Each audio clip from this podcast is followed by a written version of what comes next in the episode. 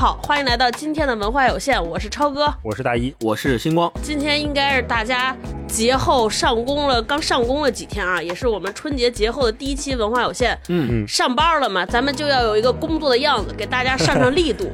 哼 所以我们这礼拜跟大家分享的一本书来自乔伊斯老师。嗯，但是不要害怕啊，我们读的不是那本《尤尤里里西西斯》，对我们读的是这个薄的啊，嗯。都柏林人，咱们也是有限的上力度，哼，所以不要恐慌啊，咱们一个台阶一个台阶的来，特下一次像健身教练。争取到年终的时候开始读这个，追似水年华，对，争取咱们年底上到这个力度，这 flag 一立啊。对，flag 一立，自己再拔呗，嗯那能怎么着？今天我们仨人录音的时候，就还处于过年的当中，我们三个人分处两岸三地，应该是两国三地。对，啊嗯，我在北京，嗯星光在厦门，嗯大老师在日本，是所以今天先讲这个，因为我们仨还在过年嘛，我们就是再跟大家分享分享这个年过得咋样，问候问候。先请最远方的朋友，来自异国 他乡的大老师，讲讲在日本过年啥感受。嗯哦，日本过年，我这次出来计划有二十天的假期，都在日本，所以嗯这也是说出来不怕大家笑话，这是我人生第一次离开北京超过二十天，想不想家？想没想饺子有？点想吃火锅了，反正。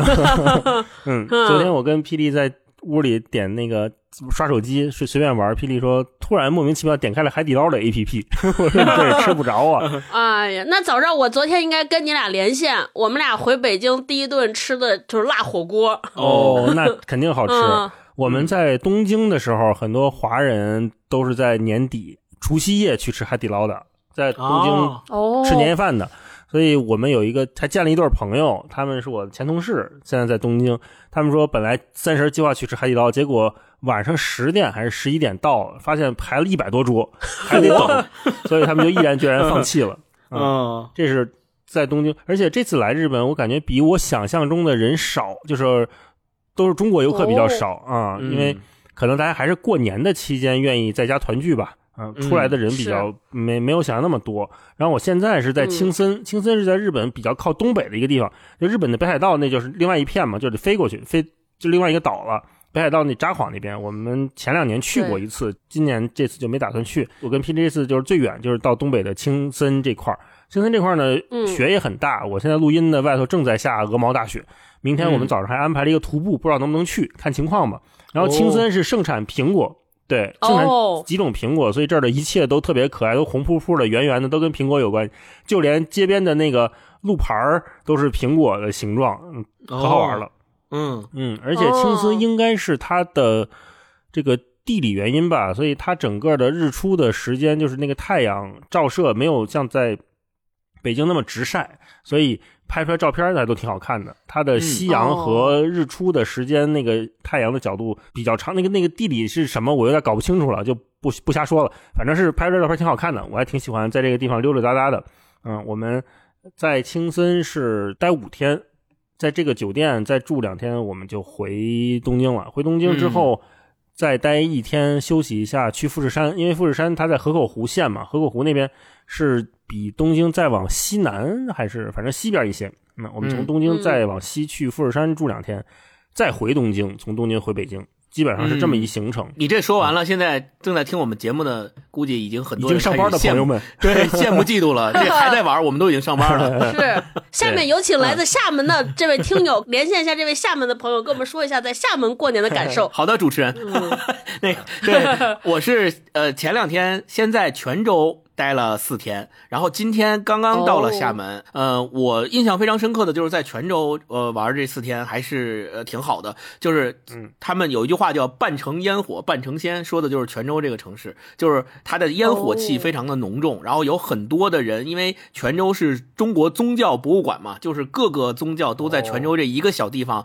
有非常多的体现，尤其是有各种庙啊、各种寺啊、各种各样的都有，就在一个地方，呃，可能你走两步就是一个庙，走两步就是就是一个寺，然后还是不同宗教的，所以你感受会非常的深。那烟火的意思就是它这个烟火很旺盛，然后有很多人会去各种庙上香，尤其是春节期间，大家就更是借助了这个节日的气氛，然后会祈祷新的一年，然后家和万事兴啊，大家健健康康、顺顺利利、发财啊，各种民俗习俗都会在呃跟宗教结合起来，在春节这个期间有一个非常强烈的体现。然后半成仙就是、嗯呃字面意思就是很多神仙 都在这个城里边有对 各种各样的神仙，各种教的神仙都在这儿。然后另外一个体会就是人真的多，尤其是在景点。我看在这个假期里面有很多人，国内国国外的一些地方也都去。我呃大佬说日本没什么人，但是只要是在国内的一些著名的景点，你看全是人。我看微博，在泉州也是一样，很多景点都是人特别多。呃，然后另外就是我特别要推荐的，就是也是我们的好朋友婉莹，她出过一个付费的播客节目，叫《来去泉州》。哦就在泉州的这几天，我一直在听这个节目，真的是非常好。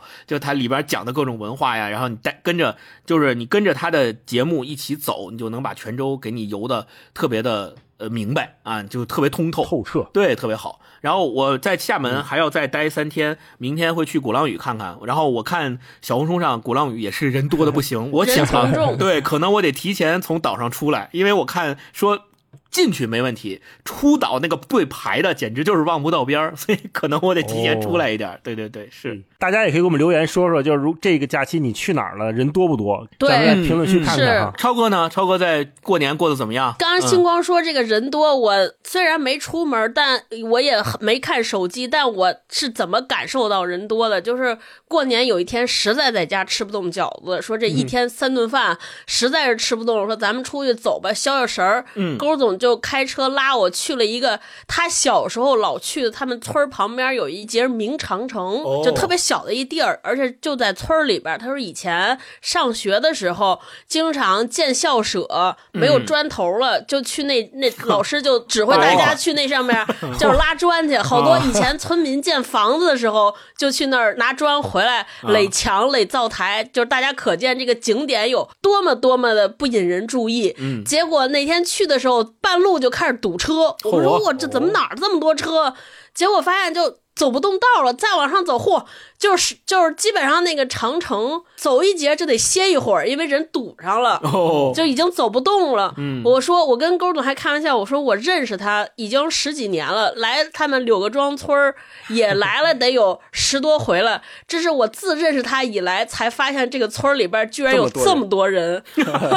是啊，就我那天我们俩今儿还回来说呢，说怎么感觉以前不这样？以前他勾总说我们都是这些喝酒喝大了。这些浪人们说：“哇，咱们喝多了，咱们走吧，出去浪一圈儿才去那儿。”说怎么大家大早上现在都不浪了，都去那儿正经旅游，还拿着这些饮料、酒水什么的。我说这可能还是大家，嗯大家现在这个生活水平提高了，就是以前在家待着，尤其村儿里边，其实没什么娱乐活动，大家就是吃啊、喝啊、打麻将啊什么的。现在可能大家都是对吃喝这个兴趣减淡了，兴致减淡了，觉得老老打麻将对身体也不好，出去走一走、看一看吧。嗯，对，就出来感受一下。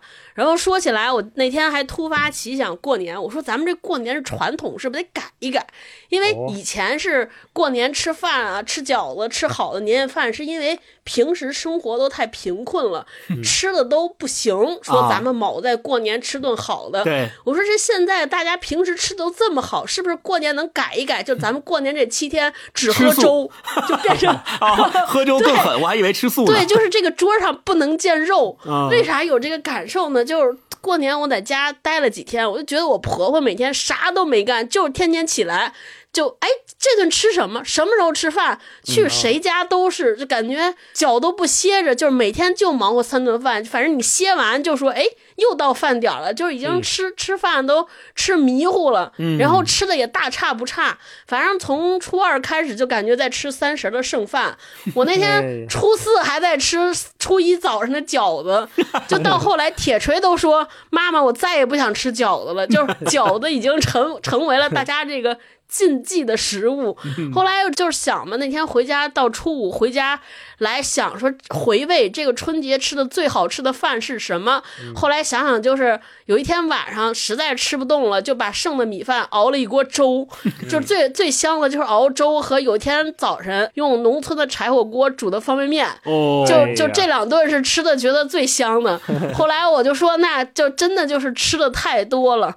就这个人啊，人呢就是这怎么说呢？人就是太欠儿了，过不了太好的生活。嗯所以我就说，这以后咱过年改一改传统，平时都吃好的，咱过年就都整这些忆苦思甜饭，红米饭、南瓜汤 苦菜花儿，对不要见肉，干辣七天素，那个减减肥，看嗯看是不是这样的春节能别致一些，不要整年夜饭了。咱以后过年小红书那个活动就晒谁家桌上饭最最素，最清苦像。看《甲方乙方》里边那尤老板似的，完事儿就是这辈子都不想跟龙虾住一块儿了。我们过年就跟大家聊到这儿，那个也希望大家在评论区跟我们说说你过年过得咋样。虽然上班了嘛，咱们再沉浸的回忆一下放假时候的美好生活，嗯是不是？一看上起班来，再回忆过去过年的日子，发现滋味又不一样了。那接下来我们就进入今天的正题。今天我们聊的这个都柏林人啊，其实也是写的一个城市，嗯城市里边一群人爱，尔兰的是首都嘛，而且这本小说其实，在西方文学史上也有了非常高的地位。是的，无论是在乔伊斯本身的写作生涯里边，还是整个世界文坛上，都有举足轻重的地位。嗯那么今天我们就来聊聊这本书，先让大老师给大家讲讲这个都柏林人大概讲了一些啥故事、啊？都柏林就是爱尔兰的首都哈。那很多朋友跟我们一样，应该是对爱尔兰这个地方比较陌生。我咱仨应该是都爱尔兰、没去过北，爱尔兰、大不列颠，没没去过，对，啊咱应该都没去过。然后大概也就知道说这儿这爱尔兰有奶酪，有羊肉，然后这个酒比较著名是吧？什么威士忌啊、黑麦啤酒，这可能超哥就更熟了。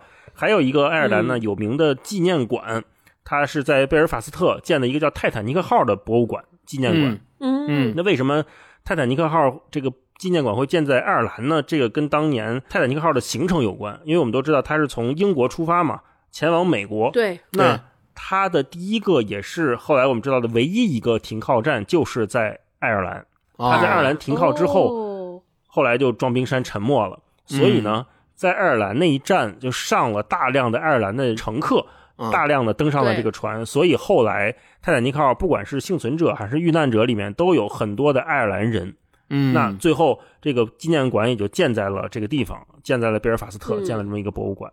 那嗯。爱尔兰呢，也有很多我们耳熟能详的作家。以前我们可能不太会一块儿去想这些事儿，但是今天我发现咱们聊了乔伊斯以外，还有王尔德，还有诗人叶芝，也也叫叶慈吧，叶芝对，啊对，然后剧作家贝克特，这个都嗯是爱尔兰的著名的作家，全世界耳熟能详的人。而且刚才超哥也说了，《都柏林人》这一部小说，它在文学史上的成就非常的高，是二十世纪最伟大的一百篇英文小说之一啊。嗯就如果你想了解二十世纪的小说，英文小说，读这个，你肯定能从中得到一些启发的。我们今天聊这本书，也能从中得到很多的不一样的观感吧。是那简单介绍一下这个书吧，就是《都柏林人》是乔伊斯在一九一四年写的一部短篇小说集啊，嗯里面一共有十五篇故事，其实不长，那每一篇都不长，最后一篇稍微长一点，可能有一百一百来页。每一个前面的十四个故事，每个都是讲比较日常的生活。那这十五篇故事分布很有意思，它大概涵盖了一个人成长的人生的前半段经历。他是从小时候开始写，前三篇是写童年啊，前三篇有姐妹们一次遭遇和阿拉比，这三篇是写童年的经历。嗯然后多说一句，这个阿拉比它是一个市集的，就是有点像我们说这个大巴扎这个感觉，它是一个市集的意思啊。嗯那阿拉比这个词也是从阿拉伯这个词变体来的，指的就是那种带有东方神秘色彩的市集啊。嗯那阿拉比这一篇也是在这个美国的英美很多教材里面是学生必读的一篇文章。一会儿我们可以再聊，就是聊为什么是阿拉比，为什么是一个东方色彩的市集会出现在这么一个小说里面，很有很有趣。这前三篇是写童年，然后中间三篇是写青年的，有伊芙琳，然后有赛车以后，还有叫护花使者，或者有的不同的翻译叫两个浪子什么之类的，翻译不太一样。再往后四篇写的是成年和公务员时代，就是我们现在人到中年三十多岁快四十的人，你在读后四篇的时候，我发现我我相信哈，从咱们仨开始到很多读者应该都有深切的共鸣，尤其是写诗的那几个人，对吧？嗯朋友发展越来越好，是这种啊。后四篇是公寓，一小片阴云，和气相似，还有泥土啊，是这是写的是成年和公务员，然后还有公共生活，对，还有公共生活，后面还有痛苦的事件，然后长青节、母亲、圣恩，呃，直到最后一篇死者，是整个一个很很完整的一套十五篇小说。那这十五篇小说每一篇，我们都看到它有一个要探讨的主题，嗯，包括宗教的瘫痪啦，一个人的爱情意识的觉醒啦，然后传统家庭对个体的束缚啦，然后还有就关于道德、关于国家的身份认同等等等等吧。啊，一共差不多不到十三万字，浓缩了这么十五篇小说。啊，那我嗯看的版本是上海译文的版本，是翻译家王丰镇老师翻译的。这个版本翻译的还相对不错。如果大家想去选版本的话，可以看这个版本。然后我看这本书的开头也有一个官方介绍哈，说这是全世界公认的二十世纪短篇小说的范本啊。莫言老师说曾经不自量力的模仿过他，白先勇老师说在他的启发下创作了《台北人》，台北人，对，而且说哎没有嗯这本书，没有都柏林人，就没有后来的尤利西斯。所以我们也读过台北人》啊，也能感受到，其实不管是台北人也好，还是今天的都柏林人也好，甚至我们读过的米格尔街也好，其实它都是某种意义上的乡土文学，在写嗯，断裂的嗯一代人，他们是怎么面对过去的乡土的。那个这个断裂到底指的是什么？是战争带来的吗？对还是这个世界的现代化带来的呢？对吧？不一样。嗯，那当然，我们都知道，尤利西斯是乔伊斯另外一位非常了不起的大部头，而且非常非常难阅读。刚才超哥说，有生之年我们要意识流代表作，要不要挑战一下尤利西斯？我觉得放弃吧，放弃吧。很难讲说追忆似水年华和尤利西斯哪个更难 反正都挺难的是。我觉得，如果是先读这种大部头，不如先从二六六六开始，反而还好读一点啊。啊，所以有生之年的作品吧，啊，有有机会我们去看看。那嗯都柏林人是尤利西斯之前写的一篇作品，也可以认作为我们去认识乔伊斯的一个非常好的切口。就像我们读陀思妥耶夫斯基的时候，我们先从《地下室人》地下室手记，对《嗯地下室手记》开始，能了解到他写作的动机是什么。其实，呃，都柏林人也承担这么一个功能。我们开始从都柏林人了解乔伊斯。那说回乔伊斯写作的时代，就是一九一四年的爱尔兰是一个相当动荡的时期。一九一四年八月，第一次世界大战爆发，爱尔兰当时参战，而且嗯爱尔兰当时是英国的一部分，嗯许多爱尔兰的年轻人都参加了英军啊，这是当时的一个社会动荡，就是每个人都要参战。在政治方面，爱尔兰当时也在经历叫家党之争，就是国家主义者和联合主义者之间的分歧。那最大的分歧和矛盾就是在于爱尔兰是否应该脱离英国，是否应该独立啊？他们有这么一个巨大的纷争。所以我们在这篇小说里面也能看到关于英国国籍的认同是怎么在一个人身上产生的，就是那个赛车以后那个人，对吧？嗯，那还有一个非常重要的分歧，就是宗教上的分歧，就是新教和天主教之间的分歧。那嗯，爱尔兰长嗯期是天主教在统治的，那新教的人数相对较少一些，所以在这两种教义之间也有也有很大的不同啊。那宗教在都柏林人里面也有一个非常明确的体现，尤其是在第一篇这个姐妹们，对吧？我们就能嗯看到一个嗯孩子的视角，他是怎么看待一个这个神父的死亡的，他是怎么认识神父这个人的？其实那个神父的瘫痪、神父的病态、神父最后他不小心怎么样打打碎了一个圣杯，到底事情是怎么样发生的？这件事情已不重要了，关键就是在孩子的眼中看来，嗯在一个最天真纯真的眼光看来，这个宗教已经死亡了啊，他是在呈现这么一种状态，所以这是这是又是宗教上面的分歧。那如果我们把眼光聚焦在二十世纪初的世界的小说里面，刚才我们都说了，都柏林人有非常强大的历史意义，对吧？那小说也经历了一次很复杂的转型。除了乔伊斯在这个时代写作的，还有卡夫卡、陀思妥耶夫斯基，从他们身上我们也都看到了不同领域作家写作的不同。卡夫卡越来越荒诞，嗯，有很多的象征主义，像城堡啊、变形记啊。那托斯妥耶夫斯基他写人的心理写得非常深刻。那乔伊斯他身上的同样一个重要的标签，就是他在二十世纪初开创的这种叫做现代主义文学风格啊。这种嗯现代主义文学风格是我们在他的书中能读到的。现在我们老说的意识流，就是其中对意识流之一对，一个非常重要的特点吧。有内心独白，有意识流，而且还有时间空间的反复的跳跃。经常嗯看着看着，我们在这个书里面也能看到，看着看着这个隔行了，隔行就跳到另外一个空间，到另外一个场景去讲事儿了。这是在乔伊斯他在二十世纪初现代主义小说的一些写作特点。同时，乔伊斯的作品里面也有很多意象的象征，包括呃镜子啦、汽车啦、轮船啦、市集里的大花瓶啦，就是阿拉比那一篇，就是那个小孩最终到了市集之后，看到两个东方的花瓶像门卫一样站在那儿。那这个嗯东方的花瓶像门卫站，他肯定不是随便站在那儿的，他肯定有意思。我们可以后面再聊，这都是乔伊斯在他的《都柏林人》里面放置的，我们可以去理解他的抓手啊，非常有趣。然后另外，呃，刚才我也说，他会在时间和空间上乱跳，所以他也给我们读者带来了一些挑战，就是你读的时候要跟紧他，跟紧他，看他到底在写什么。他不不是在那么传统的小说里面具体在写故事了，它写的是更多人本质的那些东西。这个我们可以后面再说。嗯，所以大概这本书就这个情况。嗯，好，那我们接下来让星光再给大家介绍一下，简单介绍一下乔伊斯。嗯啊，今天我们读的这本《都柏林人》是詹姆斯·乔伊斯的作品。他一八八二年出生在爱尔兰，是非常著名的爱尔兰的作家和诗人，也是被认为是二十世纪最重要的世界范围内的作家之一。他一八八二年的时候就出生在都柏林。那前面大老师也说了，我们把他认为是意识流文学的开山鼻祖之一了，而且。尤其是他的那个长篇小说《尤利西斯》，也是意识流文学的代表作，是被很多人认为是 二十世纪最伟大的小说之一。呃，本身乔伊斯他自己的一生其实是挺颠沛流离的，因为他虽然出生在都柏林，但是他其实一直生活在欧洲的很多城市，比如罗马，比如巴黎，都一直在辗转。而且他的生活来源是以教别人英语和给这个报刊杂志撰稿来维持自己的生活，所以。本身我们说他一生当中可以说的生活不是那么的顺遂，而且到后期的时候，他因为受到眼睛疾病的折磨，呃，甚至于在晚年的时候已经到了几乎完全失明的地步了。所以我们说他本本人的这个生活条件啊，还有他这个生活境遇也不是那么好啊。但是呢，呃，他一直在文学创作上可以说是非常的努力，矢志不渝，最后也终于。用他的这个作品成为了大家公认的这个文学大师啊。那我们现在说他的代表作，包括我们今天读的短篇小说集这本《都柏林人》，按照时间顺序来说的话，其实是最早出版的，一九一四年出版的《都柏林人》，然后一九一六年出版的叫《一个青年艺术家的画像》，这是他的长篇小说。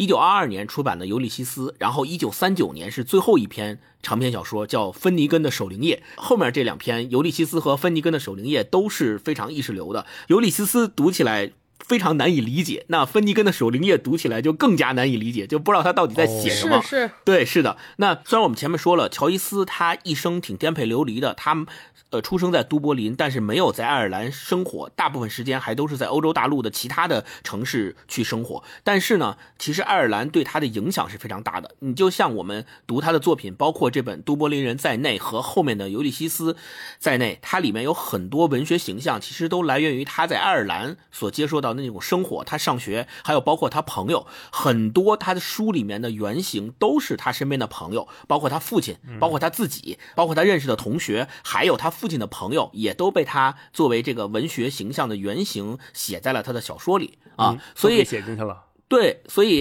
也有很多人认为他是用英文写作的现代主义作家里面，将呃所谓的国际化因素和乡土化的情节结合的最好的人。啊，也有这个评价哦。对，如果我们去回顾乔伊斯的一生，他是出生在一个比较富裕的天主教家庭。为什么刚才前面大老师说到这个天主教对爱尔兰地区的一个影响，我们也强调他出生在一个天主教家庭，是因为他在他的一生当中有一个非常重要的转折点，在于他后来公开说我抛弃这个天主教的信仰，所以这个对他的人生和对他的呃写作的影响也是非常重要的。另外就是他的父亲。他的父亲最开始的时候是担任呃都柏林公司的征款员，在那个时候呢，相对来说他的家庭生活应该是比较富裕的。但是因为他父亲后来退休了以后，开始染上了酗酒的毛病，他的家庭也开始转折，从富裕变成了一个贫穷的这样的一个状况。这个变故应该也成为了后来乔伊斯在写他的小说当中的很多素材，包括里面的故事，还有人物的原型，他都会写在他的小说里。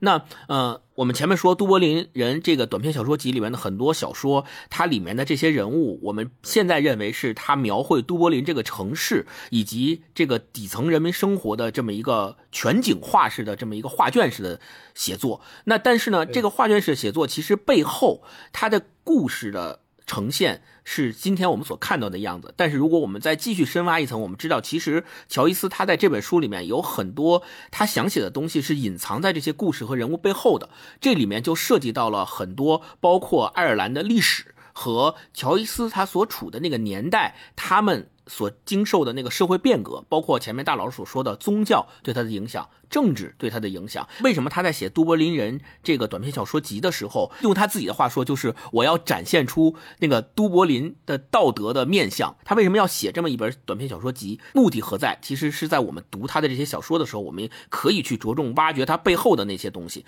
那我们就按照。他的最著名的前面说到的他的那个四个四部作品来讲的话，就是其实都柏林后面出版的是一个青年艺术家的画像，呃，一个青年艺术家的画像可以被认为是呃尤利西斯和芬尼根的守灵夜的续篇，就是续，呃，那他后面写的尤利西斯和芬尼根守灵夜是呃一个青年艺术家画像的展开啊，然后在。这个小说里面，他的意识流的创作技巧是，呃，开始有所展现。后来在尤里西斯达到了一个高峰，以至于在芬尼根的守灵夜里面就开始出现了很多我们现在很多人读不懂的东西，包括他在里面用了很多像文字游戏一般的东西，对，创作了很多词，自己开始造词儿了，长达一百多个单字的词，的让你根本不知道他到底想要说什么。这个可能是我们所说的意识流的东西。那另外就是他在早期的时候也非常热衷于创作戏剧，但是一生当中只公开。还发表了一个剧本，这个剧本叫《流亡者》。那这个剧本也后来被认为是承接了我们今天读的这本《都柏林人》和《尤利西斯》中间的那个重要作用，它承接了这两部作品。那然后呃，最后还想说到的一点就是说，呃，乔伊斯的影响力不仅局限在这个文学领域，我们知道就是在科学上有一个呃对粒子的。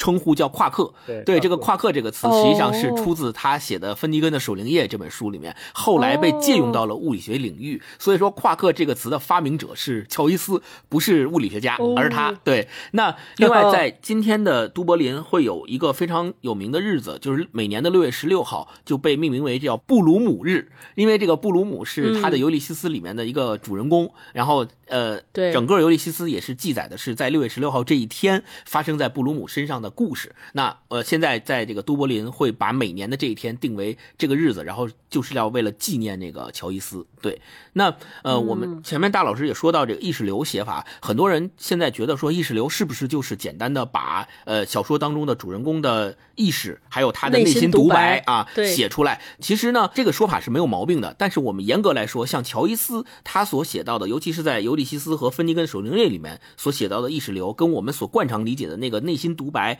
还是有一些区别的。尤其是说意识流应该是什么？应该是那种特别直接的跨越时间、跨越地点的意识转换。他没有办法用理性去考虑。比如说，我们现在去回忆，说我看到了童年时的一个小伙伴，然后我就陷入了三十年前。我们两个人都是小孩的时候的对很多故事的回忆，这种回忆是又受到你理性的支配的。这个其实不叫意识流，这个意识流是说不受到你理性的支配，就是你看到这个。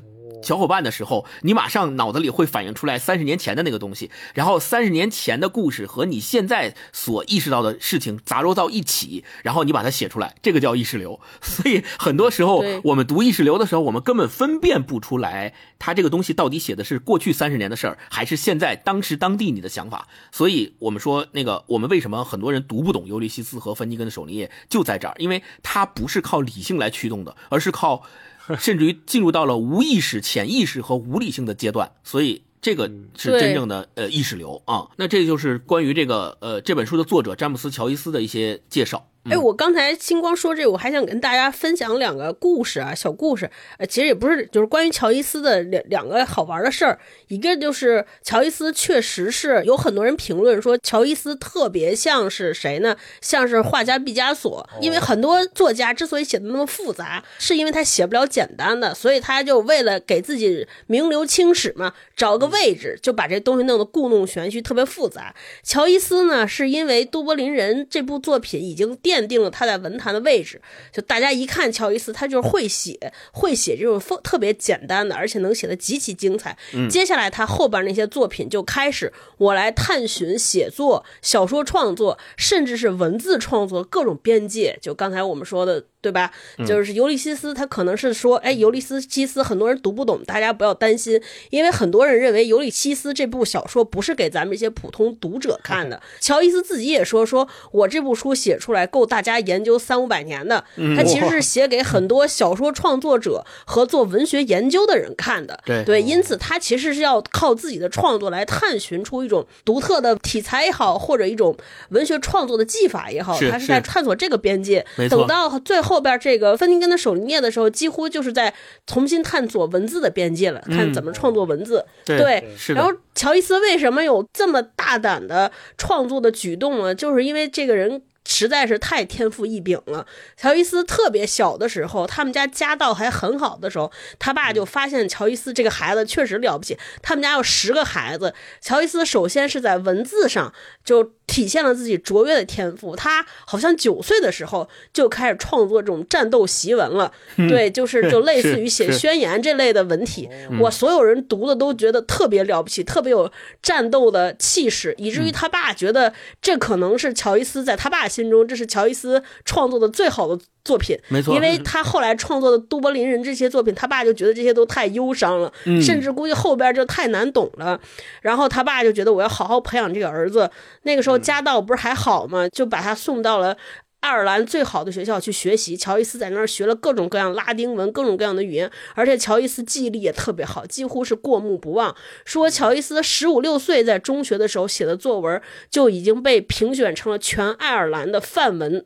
就入选了所有的中学生说，对对对，就说你这个乔伊斯这个就是范本，大家去读去吧。对，嗯后来乔伊斯自己也知道自己的创作才华特别好，说有一个故事啊，咱们不知道是真是假。我看一纪录片里说的，说当时就是很多人给叶慈推荐，那个时候叶慈已经是非常著名的诗人，说你去嗯见见这个小伙儿，叫乔伊斯，你去看他写的东西很好的。叶慈读完说，哎，果然很好，说就就去和乔伊斯见面。乔伊斯当时二十啷当岁的小伙儿，乔伊斯见到这个叶慈之后。一点儿也不怵，说不管你对我说什么，你对我的作品说什么，你的评价都不能影响我的创作，我根本不在乎你说什么。然后他自己还对叶慈本身给了很多评价，说你看你以前的作品还挺好的，后边的这些作品我觉得都不行了，无论是你的 无论是你的这个政治的立场，还是你的这些创作，我感觉都不太行了。是然后甚至他说啥，他问叶慈，就我们这些中年人听到这个故事都很扎心。问叶慈说你多大了？叶慈说我 三十七，说他说我二十多岁，你看。他跟叶慈说：“你你呀、就还是遇见我，遇见的太晚了。你要早点遇见我，我还能给你点建议，没准能让你的人生好起来，你就不至于走下坡路了。啊 这是一个二十多岁的小伙子对一个三十多岁中年人的无情的指摘。我给你一个人生忠告，还是有才。大家也可以从这个小故事里看到，本身乔伊斯他是一个什么样的人，能窥见他的性格。还是有才。对，今天我们读到这本《都柏林人》这部小说集的出版也是非常非常的曲折。但是乔伊斯写他的时候只有二十出头，二十二三，结果出版的时候过了十年才出版，各种写各种删，甚至乔伊斯最后都妥协了，说你们让我怎么改我都行，只要能让我出版都行。那也没人理他，最后费尽周折才出版。所以大家就可以看到这个青年才俊啊，即便有像乔伊斯这么有才华的人，确实在遭遇生活现实之前，也是不得不低头啊。嗯，乔伊斯在《都柏林人》里面，他写了很多社会环境背后的那些没有说出来，或者是只说了一半的话。他的原因是因为，其实爱尔兰在一八零一年到一九二二年这个期间段内，它一直是属于英国的殖民地。哦他在这段殖民地的历史对乔伊斯的写作是有非常大的影响的。爱尔兰一直作为英国的殖民地，受到英国的管辖，但是这种管辖呢是什么样的？不是我们所现在认为的，是说我是平等的、正常的，而是说。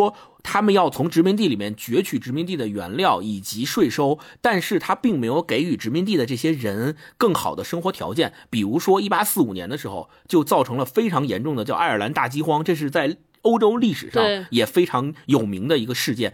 爱尔兰大饥荒造成了一百多万人死亡，就是相当于爱尔兰。全国人口有百分之二十到百分之二十五的人都死于这次大饥荒，但是即使如此，英国政府他都没有帮助爱尔兰人去应对这场大饥荒，甚至于在有条件能够进口美洲的粮食的情况下，啊，英国政府拒绝给爱尔兰人提供粮食，相当于。这个大饥荒的影响就更加的严重，所以有这些历史条件的影响，一直到你想一九二七年的时候，爱尔兰才正式独立，成为了现在我们所说的英国叫大不列颠及北爱尔兰联合王国嘛。在这之前，其实叫大不列颠及爱尔兰联合王国，就是因为它一直是它的殖民地。那在这个历史条件下，乔伊斯写出了《都柏林人》。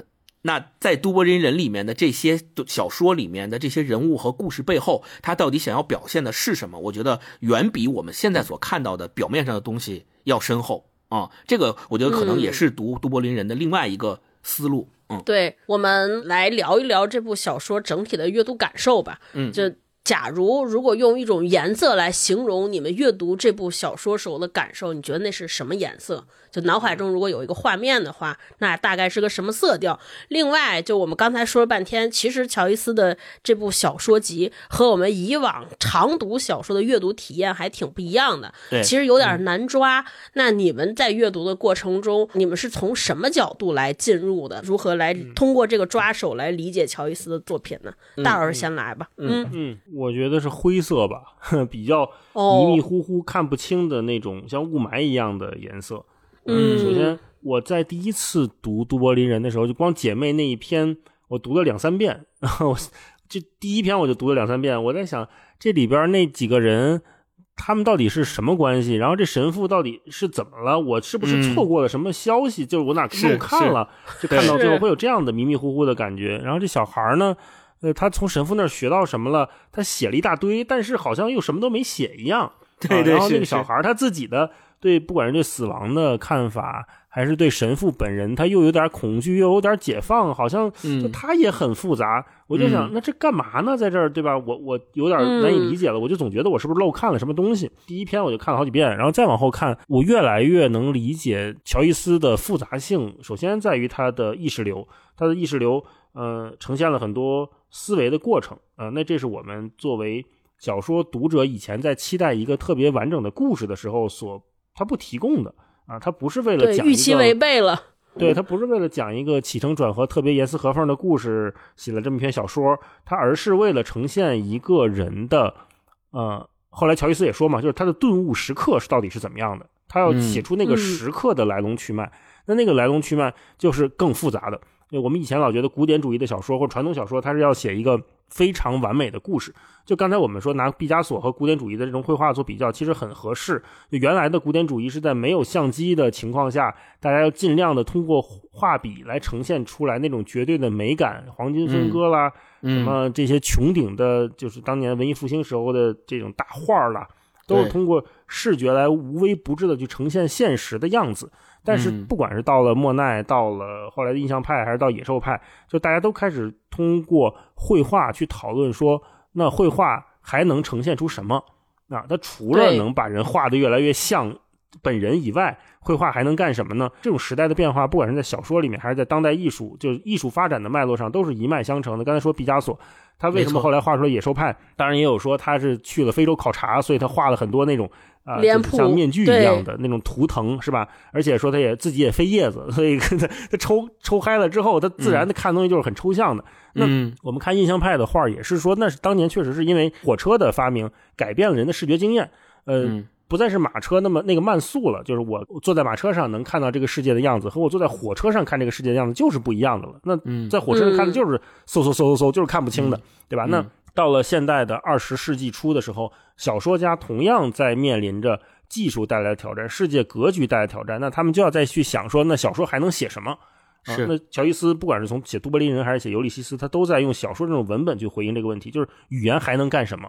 他们在写这个。那刚才我也说，乔伊斯的小说里面充满了各种各样的隐喻啊，对语言的重新的创造。啊，《都柏林人》跟我们之前读过的《米格尔街》其实可以一起来看。呃，尽管米格尔街是晚几年，一九五九年写的嘛，咱也聊过，背景已经是二战了。呃，都柏林人是一战，二战的时候，这个米格尔街当时写的就是面对英国殖民、美国入侵，啊，然后特立尼达首都，当时那个写西班牙港嘛，那个地方的人的故事，同样可以感受到的是，都是某种意义上的乡土文学，就讲讲一个小人物在面对大时代的碾压时候的那种错愕、无助和纠结。啊。这个是都柏林人和不管是台北人，还是我们甚至看《倾城之恋》，都能感觉到一脉相承的内容。那这个大时代的成长有这种。时间必然带来的，也有一个人从童年到青年到中年到老年，都柏林人里面写出一条脉络，这个是时间带来的必然的成长，也会有必然的幻灭。那同时也有社会剧烈动荡产生的，比如说宗教的分歧，对吧？国家的分歧，战争的爆发，就人不得不去面对失败、痛苦、摇摆，甚至是嫉妒、仇恨、死亡的时候，这一群普通人他们在想什么，而不是他们做了什么？为什么不写他们做了什么？往往是因为他们没什么可做的，他们是的，已经到了一个就是被凝固住的状态。那我记得那个许志强老师他说，阅读乔伊斯的写作有一种反高潮的风格嘛。那这种可能恰恰是以前我们在读书的时候期待高潮时候带来那种落差啊，就两个逃学的小男孩，就是那个前面的第二篇吧，最终没有去到鸽子房，对吧？这是重点吗？就不是重点。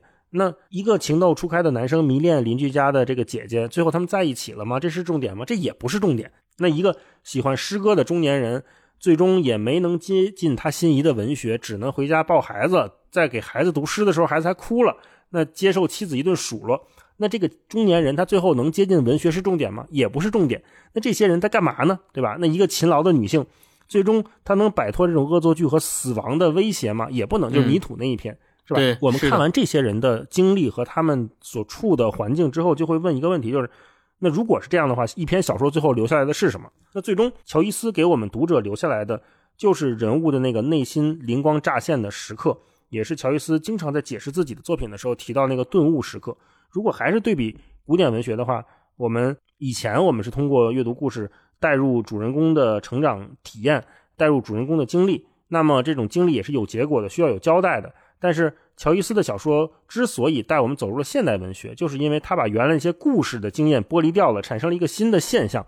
如果作者直接去描写情感体验和成长体验，而不让读者去揣测小说会变成什么样呢？就他直接描写小说的下一层，去写那个小说的本质会是怎么样的？就是《都柏林人》里面看到那些顿悟时刻的问题。那继而我们还可以再继续追问，就是这所谓的这样的顿悟，这样的灵光乍现，是不是更接近我们每一个人？在很多抉择时候的真实体验，你看那个准备跟男朋友私奔的那个女孩，她最后在后来害怕了，没去。对，最后害怕了，最最后在港口上没走了，对吧？那个时候的她在想什么？那个她所想的东西，恰恰是更重要的。我觉得不是她走没走这个行动啊，在那个时刻，她的那个纠结，她的犹疑，甚至她的没写出来。对，对于我们更重要的一些，就是作品里面给人的感受吧。没错，没错。我觉得顺着乔伊斯·多柏林人这篇小说，我们。对小说似乎有了更强的参与感。就当我把我的整个的心思交给了这篇小说之后，我不是在简单的观看，我们不是在看一个故事，而是在参与一段人生。这个是我对乔伊斯这本小说最大最大的感受啊。然后从灰色的雾霾一直走进走进走进，不知不觉就走进了到了一个人的内心世界里面。是的，是的。星光呢？你啥感受？呃，如果要用颜色来形容的话，我选的颜色是阴郁的蓝色。就是，因为整个读这个小说，我的感受是非常的阴郁。就我不太清楚，像大老师刚读第一篇的时候的感受差不多，我不太清楚他到底想写什么。就他写出来的这些故事，他用的这些对话，他描述的这些心理状态，到底最后要表达的那个东西是什么？还是说他没有想表达的东西？我。倾向于认为后一个答案不对，就他一定是他想通过他的这几篇短篇小说想要写一个什么 对，但是我找一开始的时候真的找不到他到底想要说什么，只是感受到他的那个情绪其实是很阴郁的，因为他上面第一篇就写了这个神父的去世嘛，然后去世了之后，神父家里边的这些人，呃，跟他们对话的时候去找说到底神父是因为什么而去世的，他。到底发生了什么在他身上？那在猜测和在互相描述的过程当中，那我们会有自己的那种情绪的不同的体会和反馈。每个人都有不同的结果猜的，到底是因为什么是的，是的，是。那这种反馈，我觉得给我造成的一个心里面的动态，就是说，我觉得怎非常的阴郁，而且整个《都柏林人》这个小说集，它有一个关键词，呃，在前言里面也有写嘛，叫瘫痪，或者说更多的时候，乔伊斯把，他他自己说，他这个关键词叫麻痹，就是 要么就是其实这两个词的意思有点相近，就这种麻痹呢，那可能是我们说是特别阴郁的蓝色，就是你沉浸在这种颜色当中的时候，你感觉到自己好像没有办法动弹，就是你你不知道我该。怎么样去动它才是一个凝固合对符合当下的环境或符合那个都柏林人呃符合都柏林这个城市我们所处的环境当中的一种一种可能的解法就是没有就是我我只能是跟这些。呃，故事里面的人一样，好像呃去体会，然后去给予生活一些反馈，包括我们说阿拉比那一篇也是非常有名的名篇，大家都认为写的非常好。就是为什么那个小男孩他明明对那个姐姐是非常的喜欢的，他其实内心当中对他是有欲望的，但是为什么他答应他去要去阿拉比那个集市上面给他买东西，然后他去到了阿拉比之后。他的情绪整个发生了一个翻转。我们说他从一开始特别想去，但是后来去完之后是巨大的失望、仇恨。对，用乔伊斯的写法就是他的双眼甚至燃烧起了痛苦和愤怒。那这种痛苦来源于哪儿？这种愤怒到底来源于哪儿？是来源于说他终于意识到自己对那个姐姐的迷恋或对于那个姐姐的欲望是是假的，还是说？是不可触碰的，还是够不到的？于是他愤怒，于是他痛苦，还是他对于自己自身产生了某某种痛苦和愤怒？我觉得这个是乔伊斯没有写出来、没有点明的那个答案的部分。但是每一个人在读这些篇目的时候，我觉得都会有自己的答案，就是他到底是因为什么而燃烧起了痛苦和愤怒？这个小男孩他来到阿拉比这个集市之后，我觉得是因为无能。他的这种情绪的转换如此快的情绪的翻转，到底是因为什么啊？包括刚才前面大老师提。到的那个，他一直想着说，我要跟远方的那个水手，对吧？去到另外一个城市去生活。我不断的去想象，不断的去呃畅想我们未来的生活多么美好。我要离开这个地方，但是真到登上船的那一刹那，他又不不想去了。那这种不想去和这种心里面的惧怕，到底又源自于哪儿？这两种看似好像完全不同的情绪，到底是从哪儿来的？又是发生在同一个人身上，对吧？那他怎么就到了那个船马上就要登船的那一刹那？就突然不想去了，突然涌起了一种巨大的惧怕。那之前的那个向往又是什么呢？那他在船前的那个惧怕又是什么？这时候就让我想起那个电影叫《海上钢琴师》。嗯，完全是相反的，就一个人拼了命的不想下船。对，没错。那我觉得，呃，我们还可以从年代上面，大老师刚才前面举到的那个例子，其实就是米格尔街。呃，我想举的一个例子就是从年代上看，我们可以对比阅读的，其实是了不起的盖茨比。因为我们说，哦，对，因为你看，都柏林人虽然比了不起的盖茨比早出版十几年，了不起的盖茨比是一九三几年出版的嘛，那他早出版的那十几年里面。呃，两个不同的地域，一个是发生在蒸蒸日上的美国，对吧？那个时候发生在说黄金的二十年代，在黄金的二十年代里，各种资本、各种生活其实都在蒸蒸日上。但我们会发现，都柏林呈现出来的那个面相是什么呢？跟美国完全不同。这些人好像都生活在一个被凝固住的状态当中，他们不知道该怎么去面对自己的生活和自己的梦想。你说他有理想吧？好像也有，但是在这种理想面前，他们又没有办法去。抓到没有办法去追求到，那这个时候他们怎么办，对吧？就像那个情绪上的，刚才前面提到的情绪上的那种巨大的变换一样，是不是说他们只能去接受，只能去说，当这个船来到我面前的时候，我因为内心当中突然引起的巨大的惧怕，我还是没有办法最终摆脱掉自己想要离开的这个地方，我最终还是只能留下，留在都柏林，对吧？继续做一个都柏林人，而不能跳出这个环境去追寻。完全可能不同的生活和不同的人生，我这个是呃另外一个面向，就是我们可以。对比起来去看，发生在同一个差不多同一个年代，但不同国家、不同环境里面的人的精神状态。另外一个就是乔伊斯自己说，他是要为我国的道德和精神史写下自己的一章。那也就是说，他在创作《都柏林人》这个短篇小说集的时候，他就想写一本超越时代的作品，而不仅仅是回答时代情绪的这么一个作品，对吧？就是用我咱们节目里面的那个分类方法来说的话，那对。它既然是一个想要超越时代的作品，也就是说，都柏林不仅仅局限在都柏林，都柏林人也不仅仅说的是生活在那片地区的人，而更可以说超越时间之后，它是一个超越地域的东西，就是可能每一个城市都是都柏林，或者说每一个城市的人都有可能某一部分是都柏林人。我觉得这个是人性，对，那是他他这个这一点上是超越人性的。另外还有一点是我们。可以去读都柏林人的角度。如果我们把它当做是乔伊斯在写长篇小说之前的写作练习去看的话，那我们就可以从很多写作技巧的角度去阅读都柏林人。嗯就因为他的短篇小说实际上跟长篇小说相比较而言的话，他需要在短篇小说里面呈现的东西需要更快的去。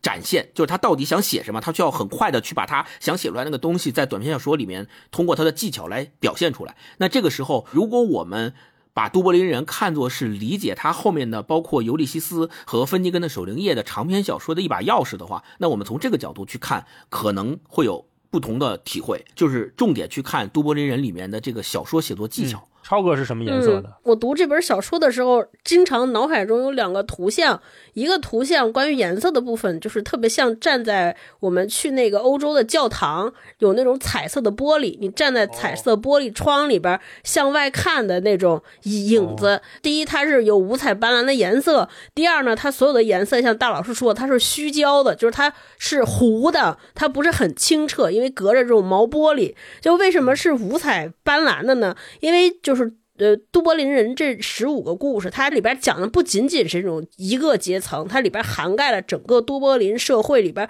各色的人，有富二代，对吧？那个跑车那篇的时候讲的这些特别有钱人的生活，还有很多中产人的生活，有公务员，对吧？为了竞选，大家在一起讨论，当然也有特别贫困的流浪汉，各色各样的人，他们的生活。的面貌都是五光十色的，各种各样的。但同时，为什么说是模糊的呢？一方面是因为前面我们讲了大量的就是意识流的这个写法，我就不说了，因为大家都是站在一个原点上，一直在发散，不同的时空交错，所以你你觉得它好像不是真实的，你开始在怀疑这是他们的生活还是他们想象的生活，不知道，不确定，所以是模糊的。另一方面，我觉得他们每个人他的生活里边都有一些永远。希望得到，但终其一生都无法得到的东西，比如说那个跑车的青年，他们拥有了财富，但他一直希望能够融入上流社会，能够拥有和自己财富匹配的、被人敬仰的这些东西，他没有，嗯得不到。嗯嗯然后像我们前面讲了半天，就是阿拉比那个小男孩，就希望能去那个夜市上给心爱的女孩买一个小礼物，结果等了半天，夜市去的时候已经关张了，就总有这些永远无法企及的人生的遗憾。所以因为是遗憾嘛，我觉得这个东西就是恍惚的，就是虚的，所以这是我看的颜色。另外，我阅读。第二个，我脑海中经常出现的图像，就是我老觉得特别像爱尔兰版的《清明上河图》。就为什么是《清明上河图》？就是它其实讲了是一个城市人的街景，一个样貌。大家脑海中可以想，《清明上河图》它其实本身描摹的是一个动态的场景，或者是很长一段时间各种各样人动态的画面，它把它拼在一张图里边。我觉得都柏林人也是，它特别像是。这个城市里边日常生活的图景，那个一幅特别大的画卷，但是每一篇的故事像是那种素描，就文字的素描，一下子通过一个人的侧面，或者从一个人生活当中的某一个画面，或者某一个人某一个生活的瞬间开始，就像你欣赏《清明上河图》，把你的目光停在某一个角。每一个角上都有一个故事在发生，可能你在《清明上河图》上看到，呃，这个人挑着担子，他姓啥名谁，干什么都不知道，但是你可以通过他和周围环境的融入来猜测他经过了怎样的一生。我觉得都柏林的人也特别像这样，就第一个是，我觉得乔伊斯，我特别佩服他的是他的对于人生切片抓的非常准，就。比如说，我们前面讲那个伊芙琳，那个就那个想跟情人私奔那一个故事，其实大家想这，如果想描述这么一个女生，她的一生可有无数个切片都可以来写她，但是乔伊斯就偏偏抓住了她可能那一刹那，就是她站在那个码头前面，站在游船前面登客轮的那一瞬间，她从那儿开始写起，写她的一生，就是她抓的一些点，我。就太厉害了！看的时候我都想说，哇，他是怎么会写的？就是比如说我在想说，比如说乔伊斯写咱们三个人，想写咱们三个人的一生，且通过咱们三个一生想反映一些大的时代问题或者更更深厚的主题，他到底会抓哪一个瞬间来描摹？我觉得这个就是特别考验一个作家功力的时刻。没错。但是乔伊斯做到了，而且他还直指灵魂，他在。就是意识流，他其实是在探寻人内心嘛。意识流一直在讲说，他们相信人这一生，他都是由这个直觉来构成，而不是通过这些理性的推理啊、分析来构成做做人生的重大决定。所以你想，人的一瞬间，每一个人的人生里边有这么多念头在冒出来，为什么乔伊斯偏偏在写那个瞬间的那个念头，由此来展开？没错，哦，我觉得这个就太了不起了。所以我觉得我。读它的时候倒是没什么障碍，就特别像是去旅游，跟一个人去旅游，然后随便停在一个街点，你就坐在这儿想象吧，这个地方过去发生过什么，为什么会发生？我觉得还挺好玩，很精彩。但是我觉得它的厉害之处在于，刚刚星光说，就都柏林人，他绝对不是那一个时代、那个城市、那个时间瞬间的事儿，而是他们身上有永恒。就即便我们今天在。乔伊斯诞辰一百多年之后的中国再读。我觉得我们还是能和能从这些人身上、这些故事里边能获取到特别多的共鸣。对，就他们那些人身上的困境，我们还是能够找寻到，能够感受到，完全能理解。那是抱着孩子喂奶的那个，是，所以我就觉得哇，他好会抓呀！就是一个人的人生有这么多瞬间，怎么就能让那一瞬间定格？瞬间即永恒。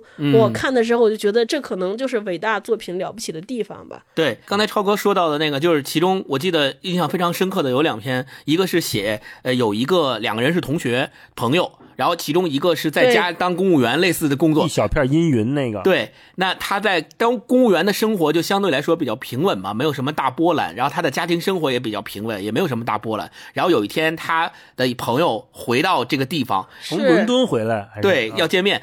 他就开始去想象，人家没回来之前，他就用他自己的这个标准去想象他过的是一样什么样的生活。但实际上要知道，他的那个想象也是不牢靠的，就是他是用他的想象去说，哦，那他去过伦敦，去过世界上的那么多有名的地方，他回来一定是衣冠楚楚的，一定是懂得很多事情、见过很多世面的那样的一种形象。但是我们会发现后面。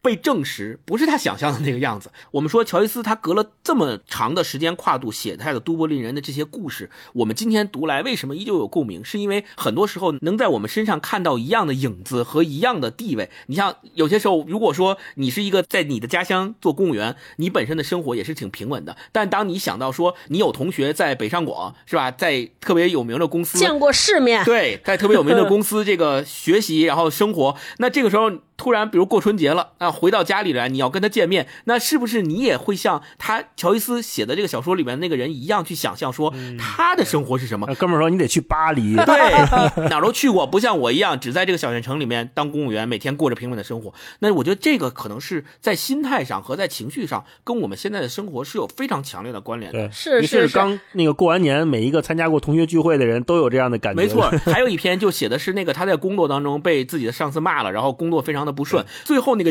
结尾 简直太精彩了。就是他回到家，开始就是骂自己的孩子，然后他的孩子就是要求他说：“我再也不敢了。”然后求你就会发现，在这个过程当中，整个他在工作当中所受到的那个压迫。回到家之后，权力发生了一个完全的翻转。从了他在工作当中是一个属于权力下位的人，但他到了家之后，他就变成了一个处于权力上位的人。然后他会去用同样的方式去压迫自己的孩子。就这个写的也是让我们感受到说，哇，乔伊斯好像生活在现代，就是他的这个情绪的描写是完全一致的。很多人也是每天这样啊。是星光说那个同学聚会从句首那篇前面给我看太逗了，哇，这不是现代，感觉就是一篇现代的文章。里边那个心路历程还写，哎，他怎么以前也没觉得他比我强啊？怎么就有钱了呢？怎么就发财了呢？对吧？就这种不甘心的描写，就是心理层次有很多个维度来描写，特别精准，特别有趣。是，哎，我接下来特别想跟你俩请教一个问题，这其实是我的一个疑问。就很多人提到《多柏林人》这部小说集的时候，都会提到一个意象，就是瘫痪。大家都会说，哦，这个是描写了一个意象。但其实“瘫痪”这个词在小说中，我看了一下，应该只在第一篇里边明确点出了一次，对吧？所以我就特别好奇，说，哎，到底就是这个瘫痪这个意象是怎么就被大家读出来的？为什么大家 提到都柏林人就会提到这个词儿？是，这我特别想跟你俩讨论的，就他到底在哪些地方表面了瘫痪？到底什么是瘫痪？就瘫痪在哪儿了呢？嗯，我是从两个方向理解的。第一个就是，呃，都柏林这个地方，在乔伊斯写这个短篇小说集的时候，确确实实有很多物质上的困境。就是第一个层次是物质上的困境。哦呃，在乔伊斯笔下，他写的这些故事里面的很多人，我们也能发现他其实并不是那么富裕的人。所以我们说他写的都柏林人的这些所谓的切片，是底层人民的这个呃形象和他们生活当中遇到的故事。那他既然是写底层人，必然他会写到都柏林这个城市之下，隐藏在这个城市背后的很多贫穷啊，包括破败呀、还有说，呃，很多时候这些人他在生活当中的这种挣扎，那。在都柏林人这个短篇小说集里面是有所体现的，而且我们会发现一个非常显著的特点，就是在他的很多故事里面，很多的情节的展开都是在夜里。为什么呢？是因为乔伊斯他想要体现的其实就是前面超哥说的都柏林的所谓的瘫痪。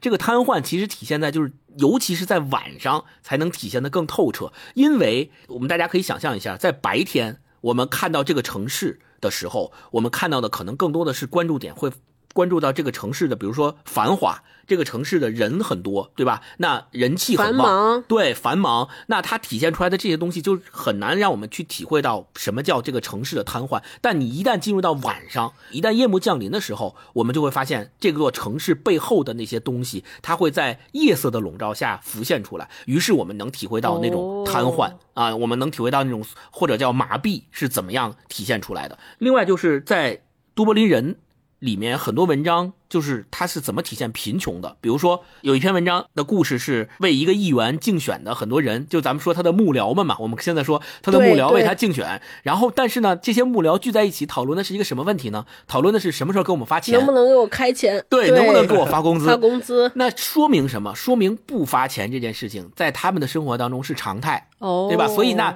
对于他们来说，贫穷就是一个常态。呃，还有一篇文章，就是一个妈妈为了他的女儿去参加演出，然后跟那个主办方吵起来了，就是为了吵的那个核心的问题，就是你到底给不给钱？你到底给我多少钱？为了那点演出费，那这也就代表了常态是什么？就是没演出费，常态就是拿不到钱。嗯，而且最后好像也没给他钱，就最后勉勉强强打发了他们，对吧？打发了这个妈妈你和他的女儿。找别人去，你找找别的部门，不归我们管。乔伊斯他写的这些故事里面，这些人就好像是说，在那个社会环境下，金钱就仿佛是压在这每一个呃在故事里面的这些文学形象、这些人身上的，没有办法逃脱的一个生活底色，就是贫穷。那这些人嗯如果他们不贫穷的话，他们没必要为这点钱锱铢必较，对吧？没没必要，就是我没有办法讨论说大家聚在一起还要讨论说到底能不能发钱，那这个月的工资能不能发？我们做了这么多事儿，他到底答没答应我们发钱，对吧？那我觉得是这个是一个能够体现出所谓的瘫痪或者我们叫麻痹的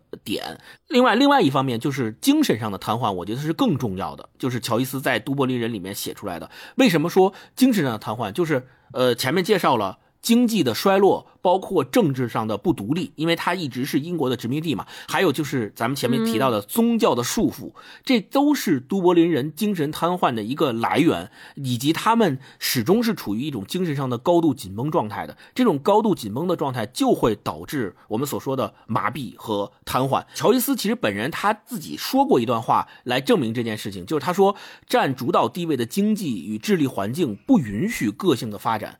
多少个世纪以来的无谓斗争和没有被遵守的条约，让国家的灵魂虚弱了。教会的影响和指责麻痹了个人的创造性，而警察、税务局和驻军束缚了他的身躯。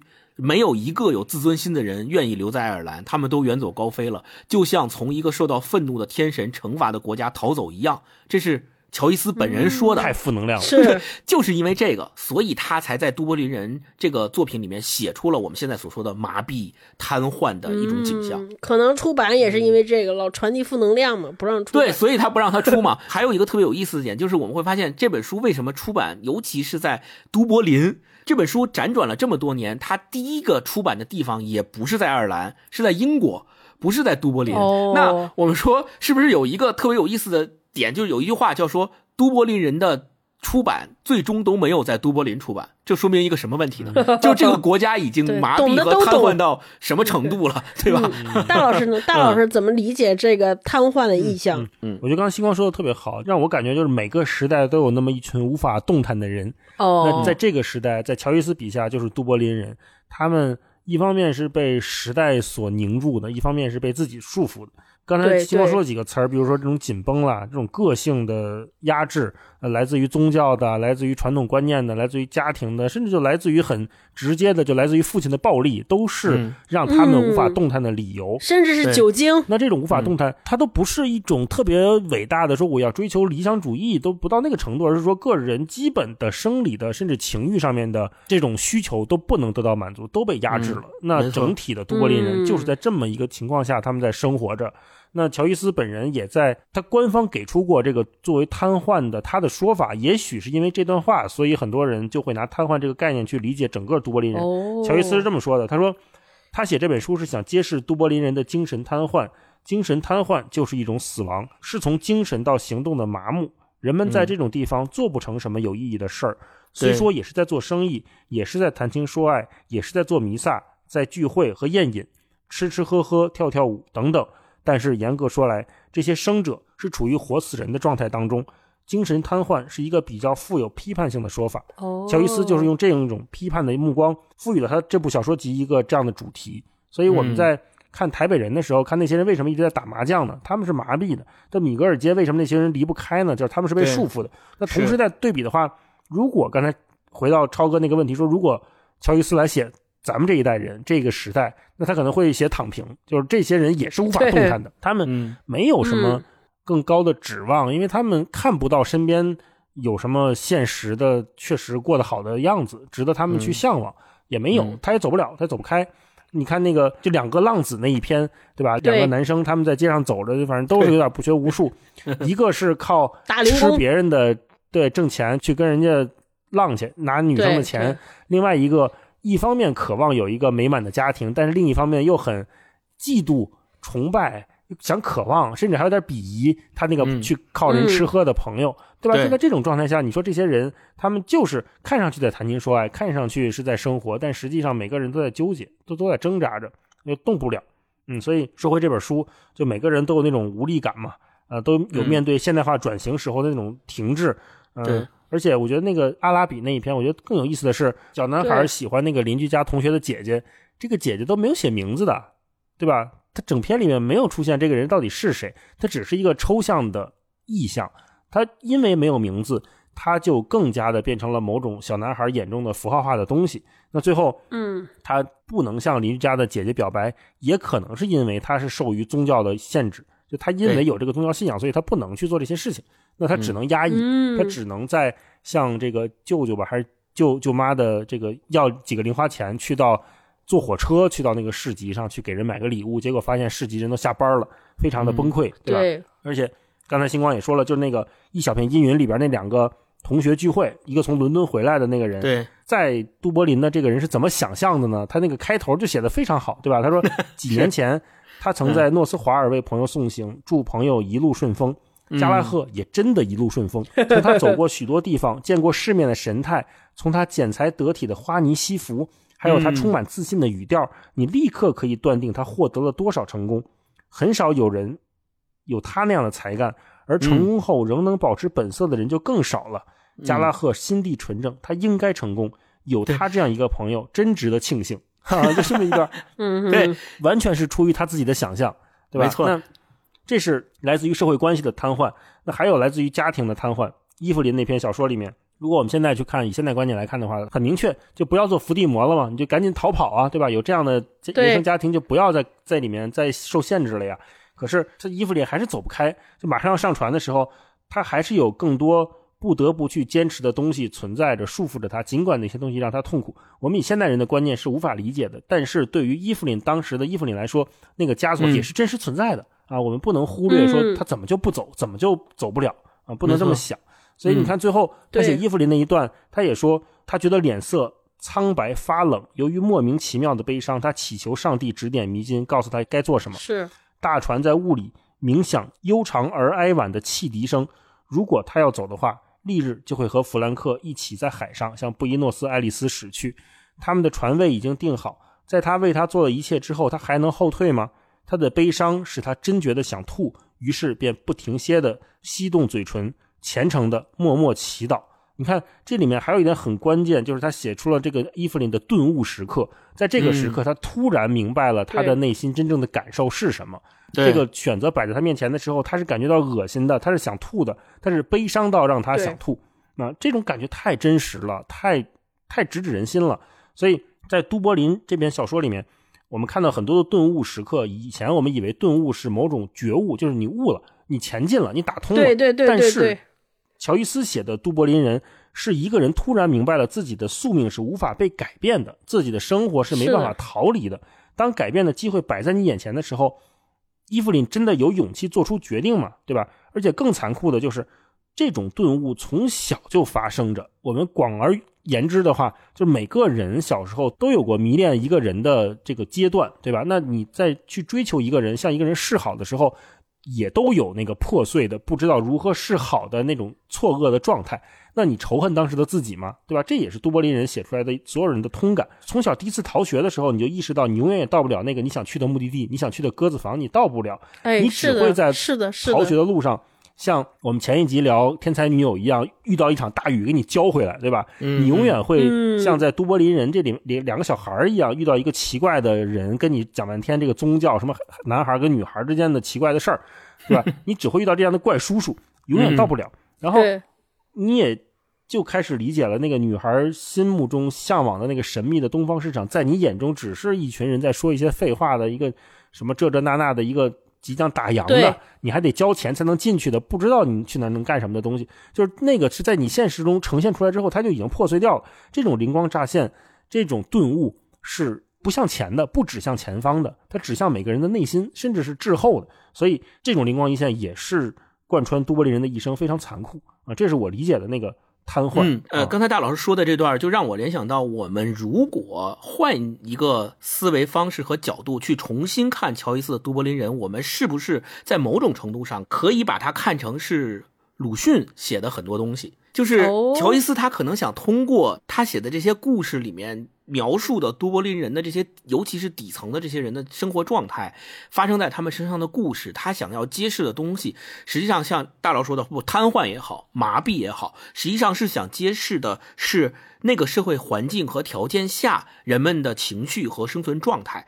它就像鲁迅写的很多中国人的所谓劣根性的东西是一样的，就是你看鲁迅笔下很多的呃人物形象，孔乙己也好，还是祥林嫂也好，实际上通过。写发生在他们身上的故事，揭示出的是那个社会条件下人们一种普遍的生存状态和普遍的情绪状态。如果我们换一个方式，比如说我们在读都柏林人的这些文章的时候，好像隐隐约约的感觉隔着一层什么，或者是不知道乔伊斯他写这个人的这个故事，他说这个话到底他的目的是什么？他想要写出背后的什么东西的时候，我们是不是可以换一个方式，就是你。对比一下，说鲁迅他在写他笔下这些人物的时候，他想要从人这些人物身上揭示的那些东西是什么？可能是一个。路子就是他跟乔伊斯写都柏林人这个方式可能是差不多的，尤其是大佬刚才说的，就是那个女孩她一直想走，但最后也没走成，对吧？对，伊芙琳。那其实就让我联想到鲁迅，他其实有写过，就是说罗拉走后怎样，那个他最后给出来的结论就是不是堕落就是回来，就是那是不是说在乔伊斯写的这个故事里面呢？这个女性角色她在那样的社会环境下，她。最终所面临的那个结果，虽然乔伊斯没写，我们通过这种对比，是不是也能读出来最终的结果？要么就是堕落，要么就是回来。因为那个社会环境造成了这个结果，只能是这两个，没有别的方式，也没有别的选择。对于他来说，他走了，可能就是堕落。因为我他虽然。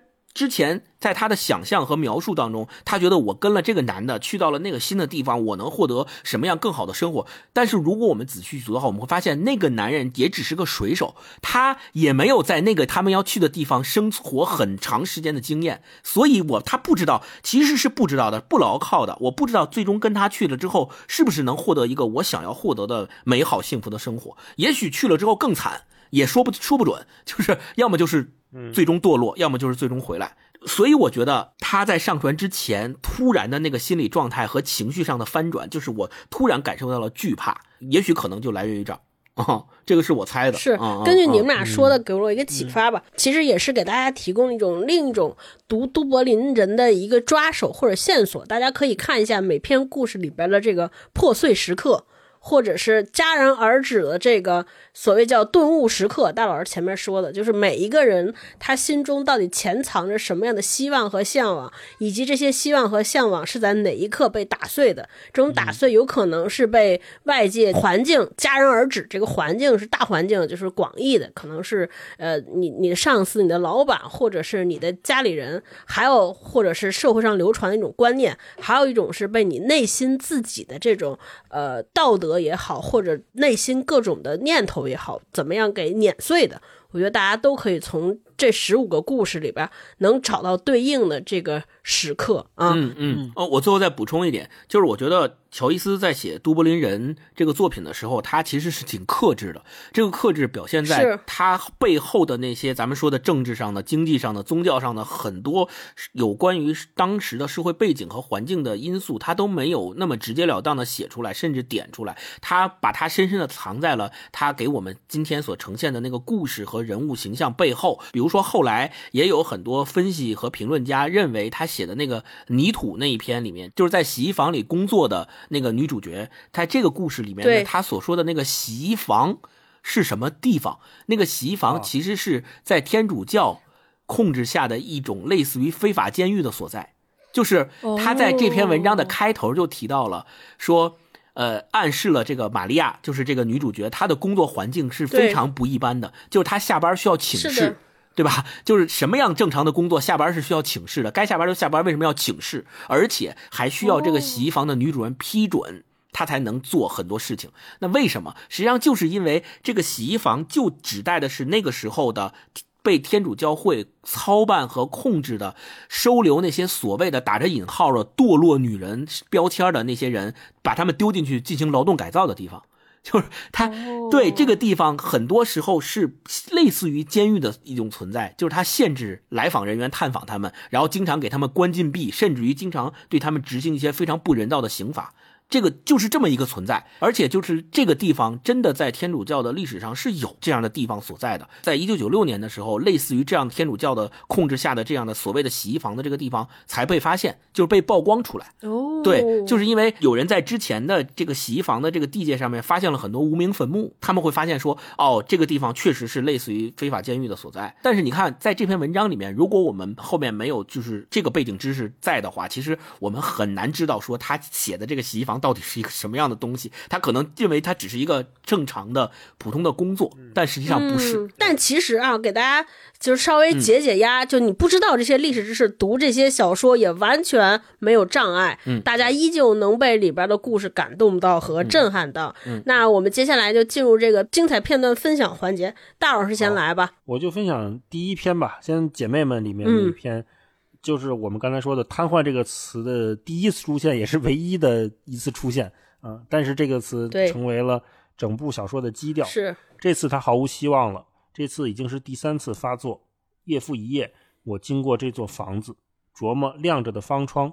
夜复一夜，我发现它那么亮着，灯光微弱而均匀。若是他死了，我想我会看到昏暗窗帘上的烛影，因为我知道尸体的头部一定会放着两支蜡烛。他常常对我说：“我在这世上活不了多久。”而我觉得这话只不过是随便说说而已。现在我明白了，这话是真的。每天夜里，我仰望那窗户时，总是轻声对自己说“瘫痪”这一词。这词我听着总觉得奇怪，像欧几里得几何学里的庆折形一词，又像是教义问答手册里买卖圣职一词。可是现在这个词我听着却像个邪恶的罪人的名字，这使我充满恐惧，然而又极想接近它，极想看看它致命的作用。我就分享先分享这一段，就嗯读姐妹们这一篇的时候，所有关于神父的这个形象，我们都可以看作是整个宗教在下一代都柏林人身上的影响的改变，就是整个宗教嗯对于他们来说是死亡的，是瘫痪的，是在即将解体的。那对于孩子来说，这个词一方面，你看他说是像欧几里得几何学、庆哲型，这什么东西我也不知道哈。如果知道的朋友可以留言说一说。另外，我觉得就他一方面是说这个词极其的理性、硬核，就是它像几何一样的丝毫的不容你解释。另外，他又像说教义问答手册里买卖圣职这一词，那买卖圣职，我们这么看上去应该是个不好的行为吧？它是一个很混乱的词汇。然后他说，现在这个词听上去像个邪恶的罪人的名字。使他充满恐惧，但是又想接近他，就整个这个小孩是一个极其矛盾的错愕的状态。从第一段开始，就从第一句开始说这次他毫无希望了，其实就是在写神父，就写整个宗教在都柏林这里已经开始死亡了啊！我分享这一段，我来一段，就是呃，被很多后世的评论家奉为特别经典的阿拉比里面的那一段，就他是怎么描写。我这个形象对那个姐姐的思恋和迷恋的，他是这么写的。他说，每天早晨我都爬在前厅的地板上，注视着他家的门口。我把百叶窗放下，留不到一英寸的空隙，免得被别人看见。他出门走到台阶上时，我的心便急促的跳动。我跑到过道里，抓起书，跟在他后面。我的目光一直盯着他那褐色的身影。等快到我们分开的路口时，我便加快脚步超过他。天天早晨都是如此。除了偶尔随便打个招呼，我从未跟他说过话。然而，他的名字总使愚蠢的我热血沸腾。然后下一段接着写说，甚至在最不适宜浪漫的地方，他的形象也陪伴着我。星期六晚上，我姑妈到市场去的时候，我不得不替她去拿些东西。我们走过灯光闪耀的大街，被醉汉和讨价还价的妇女们挤来挤去。街上熙熙攘攘，劳工们咒骂，守立在猪头肉桶旁边的店伙计尖声吆喝。街头卖唱的人用带着鼻音的腔调唱着关于奥多诺万罗萨的《大家一起来之歌》，或者唱着关于我们祖国动乱的民谣。这些声音在我心里汇成一种独特的生活感受。我想象自己捧着圣杯，在一群敌人中安然通过。在我进行自己并不理解的乞讨和赞美时，他的名字时不时从我的嘴里脱口而出。我眼里常常充满泪水。我也说不出为什么，有时一股热流似乎从心里涌上胸膛。我很少想到将来，我不知道究竟我是否会跟他说话。如果说，我怎么向他说出我迷惘的爱慕之情呢？然而，我的身体像是一架竖琴，而他的言谈举止宛如拨动琴弦的手指。我就这两段，我觉得他写的太细腻了，就细腻到像咱们上一期分享大家的情书投稿的时候，很多时候那个。就是这种敏感，这种对对方的无限的迷恋、无限的追求和那种这种，但是这种追求又不想让对方知道，或者说对方哪怕不知道，我只是单方面的单相思，我也愿意付出，就是。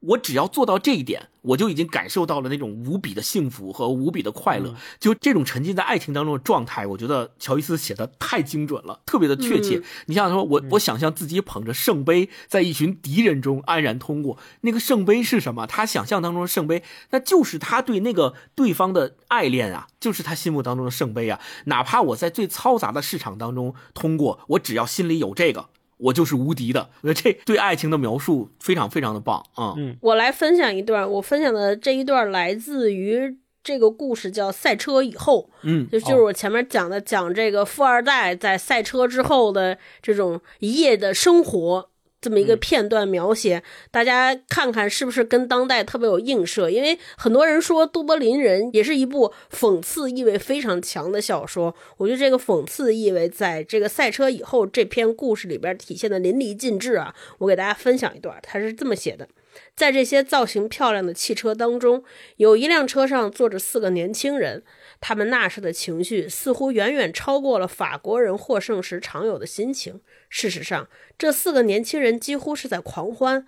他们是车主夏尔·塞古安，出生于加拿大的青年电工安德烈·里维埃尔，一位身材高大、名叫维罗纳的匈牙利人，以及一位穿着整齐、名叫杜瓦尔的年轻人。塞古安心情愉快，因为他出乎意料地收到了一些预订货单。他即将在巴黎开设一家汽车公司。里维埃尔心情愉快，因为他将被聘为这家公司的经理。当然，这两位年轻人心情愉快，还因为法国车队的胜利。维罗纳心情愉快，因为他吃了一顿美美的午餐。嗯，此外，他生就是一个乐观的人。不过，他们当中的第四个人过于兴奋，难说是真正快乐。他年约二十六岁，长着柔软的淡褐色的胡子，一双灰色的眼睛显得相当天真。他父亲曾是个激进的民族主义者，但很早就改变了自己的观点。他在金斯镇靠当屠宰商发迹，后来在都柏林及其郊区开了一些店铺，比以前成倍的赚钱。他还非常幸运地和警察局签了一些供应合同，最后变得极其富有，被都柏林的报纸称为“商界王子”。他把儿子送到英格兰，在一所大的天主教学院接受教育，后来又把他送到都柏林大学学习法律。吉米学习并不非常用功，有一段时间还走上了邪路。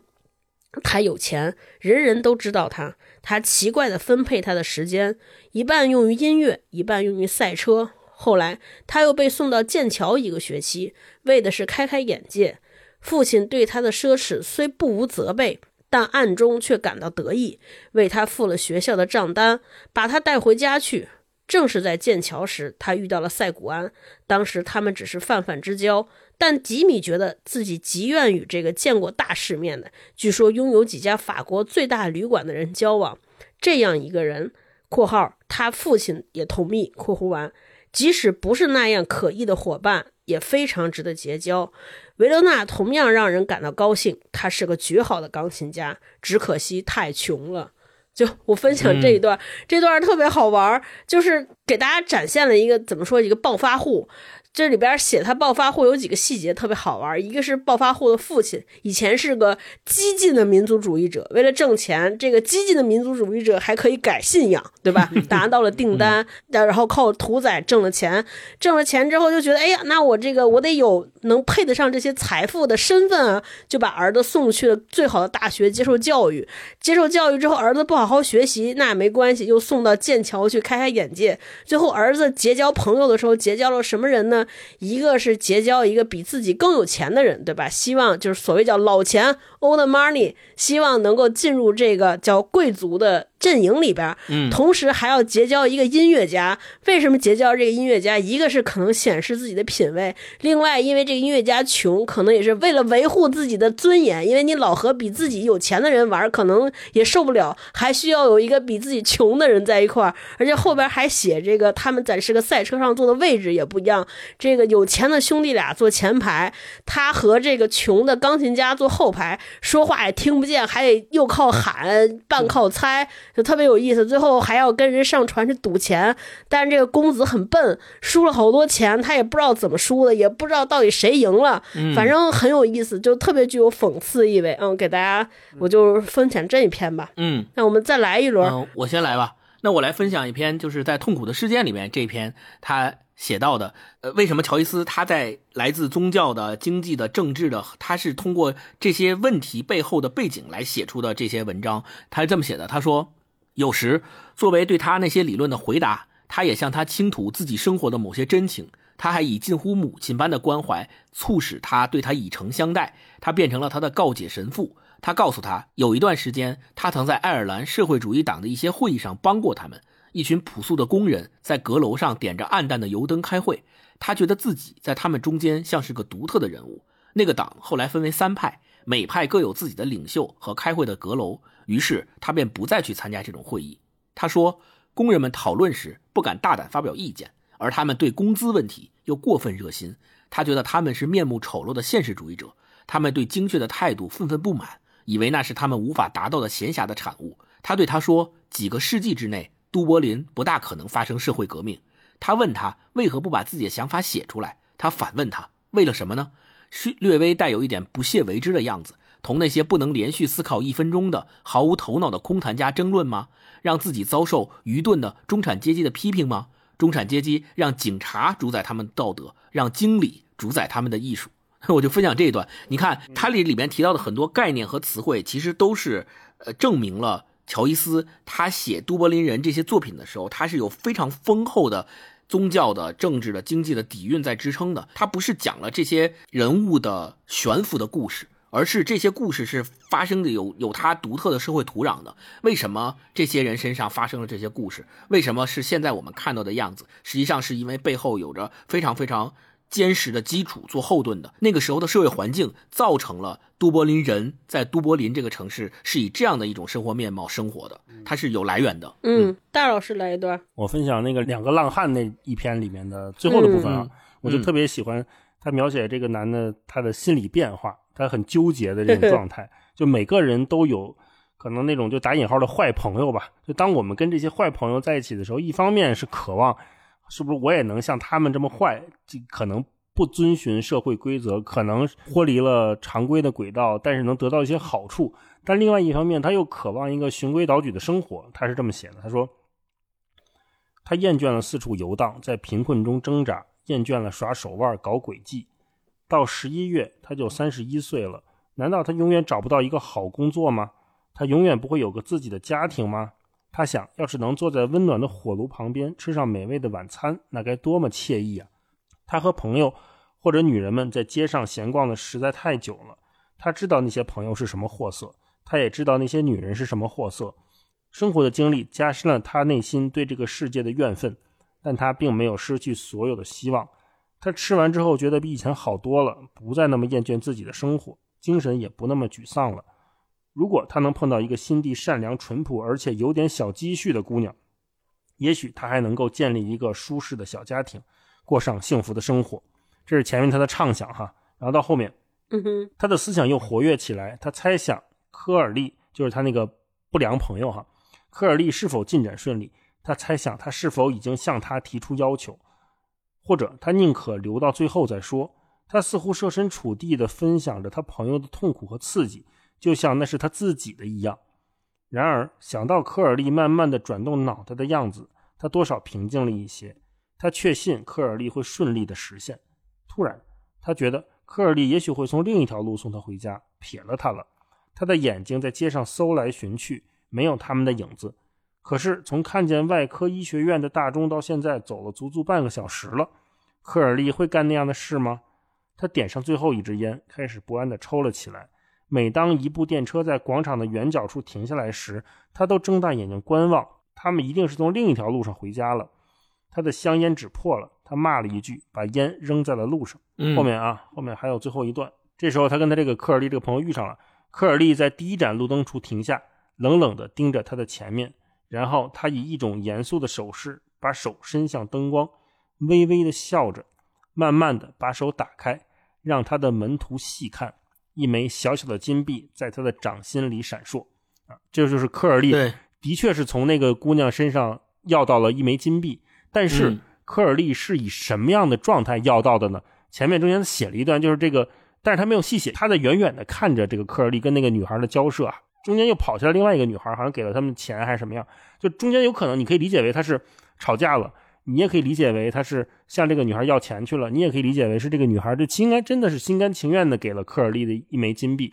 那最后，这个本来渴望一个建立自己小家庭的人，在这个路灯下面，就科尔利有点神性了。你看，就是在对这种冷冷的面前，把手伸向灯光，微微的笑着，慢慢打开手掌，就有点像那种神圣的施舍一样，说我给你展现一个神迹，在这个灯下，对吧？展开手掌，发现了一枚金币在他手里面，而且他管他叫什么叫门徒。就一方面他又鄙夷的对这个朋友表示不屑，另一方面他又渴望想象想成为像他那样的人，去得到钱、得到财富、得到别人的喜欢。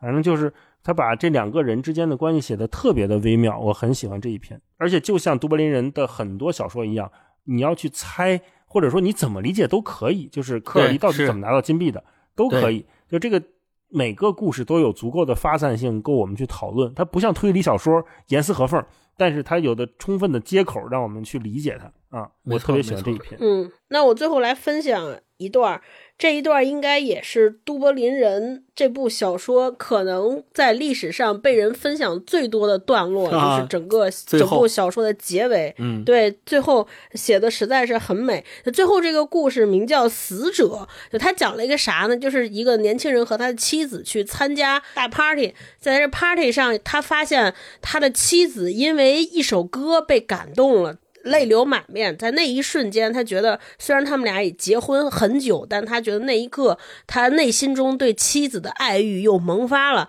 他就觉得哇，就是心中充满了欲望，希望回来能在旅店里边和他妻子产生一些激情的瞬间，大家能够重拾那个爱情。结果。那一刻，他妻子向他袒露了一个多年的秘密。他妻子说：“曾经那首歌让他想起了妻子年少时候一个爱慕的对象，一个年轻的恋人。这个年轻的男孩很有可能是因为他的妻子而死去的。而且他妻子还给他分享了他们当时那个男孩追求他的时候一幕特别凄惨的画面。那男孩站在雨中，生了病，向他妻子和他妻子告别，希望见最后一面。但是他妻子。”也没说什么话，就让那男孩回去了。那个男孩回去不久就病逝，离开这个世界了。然后这个男性就瞬间身上的爱欲熄灭了。然后结尾，他躺在他妻子旁边，看着都柏林窗外的大雪，他心中燃起了无数的念头。我给大家分享一下这一段：大量的泪水充溢着加布里埃尔的眼睛。加布里埃尔就我刚才说这个男主角，他从未觉得自己对任何女人有那样的感情。但他知道，这样一种感情一定是爱情。他眼里聚集了更多的泪水，在半昏半睡中，他想象自己看见了一个年轻人的身影，正站在一棵雨水滴答的树下，附近是其他一些身影。他的灵魂已经接近了那个居住着大量死者的领域。他意识到他们扑朔迷离、忽隐忽现的存在，但却不能理解。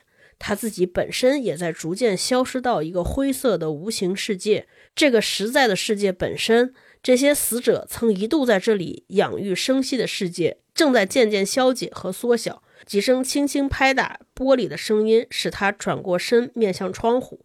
又开始下雪了。他睡意朦胧地望着雪花，银白和灰暗的雪花在灯光的映衬下斜斜地飘落。时间已经到他出发西行的时候。是的。报纸是对的，整个爱尔兰都在下雪，雪落在阴晦的中部平原每一片土地上，落在没有树木的山丘上，轻轻地落在埃伦沼地上，再往西，轻轻地落进山农河面汹涌澎湃的黑浪之中。它也落在山丘上孤零零的教堂墓地的每一个角落。嗯，迈克尔·福瑞就埋葬在那里。迈克尔·福瑞就是他妻子年轻时候的恋人。迈克尔·福瑞就埋葬在那里，他飘落下来，厚厚的堆积在歪斜的十字架和墓碑上，堆积在小门一根根栅栏的尖顶上，堆积在光秃秃的荆棘丛上。他听着雪花隐隐约约的飘落，慢慢的睡着了。雪花穿过宇宙，轻轻的落下，就像他们的结局似的，落到所有的生者和死者身上。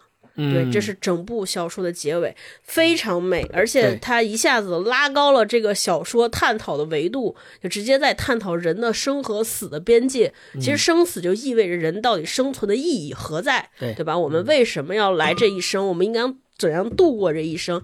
一下子就把小说的意境拉高了。前面可能你觉得大家都在探讨这些。关于生存的这个，或者关于生计的这些，呃，柴米油盐这些琐碎的事情，友谊、爱情，但是突然到最后来。探讨人的生与死，人是怎么样进入到那个世界里边，死亡对于人来说意味着什么，然后再戛然而止。我觉得，就其实这部小说看似是独立的十五个故事，其实他们有着非常严谨的排布。最后小说收在这儿，大家也能看到乔伊斯二十多岁写的小说，他的构思之精妙啊，绝不是我们想的那种意识流，就是胡乱写，想在哪儿写到哪儿，绝不是这样的。对他还。是有很高的艺术造诣在的。涛哥最后分享的这一段，其实特别特别像一个电影结尾的长镜头，就是这个镜头跟着乔伊斯的这个描述，不断的跟着雪落到这儿，落到这儿，然后不断的去推拉摇移，最后给了一个大全景，然后慢慢慢慢缓缓的拉出去，就那个气氛和那个情绪就一下子就出来了。嗯，对。那今天我们关于这本小说的分享就跟大家聊到这儿。最后再有一个小问题，前面大一也说了，其实都柏林人绝对不是简简单单的在写某一个时间、某一个地域的某一群人。其实都柏林人是一个概念，跟我们看的以前读到的台北人也好，包括米格尔街上那些人，甚至跟我们读地下室手记的地下室人一样，它其实代表了某一类人。如果让大家来形容一下都柏林人到底代表了一种什么类型的人？你们愿意怎么概括和形容？对，然后大家也可以再发散想一下，假如你把我们带入到都柏林人里边这些人的生存场景里边，我们前面讲了那么多瘫痪，那么多停滞，你们觉得我们带着现代的肉身回到那个世界，回到那个年代，生活状况和面貌会有改变吗？哦，哎，我觉得不会改变，因为我们感觉现在就是在一个都柏林人的状态里面，要么停滞，嗯要么发疯。就是在，嗯不管是乔伊斯还是托斯托耶夫斯基，他已经把一百年前这种人的生存状态和我们现在联系的非常非常紧密了。是的，而且是，的，嗯，我觉得这本书给我最大的一个安慰是，原来这样的人的生活也是能过，也能过。对对对，一百年前人家爱尔兰人怎么过的，咱现在就如果你也有这种停滞、麻痹、凝凝结的状态的话，嗯，再等等看吧。我这好像也没什么具体的办法，因为每个人在这种大时代下都是相对无力的。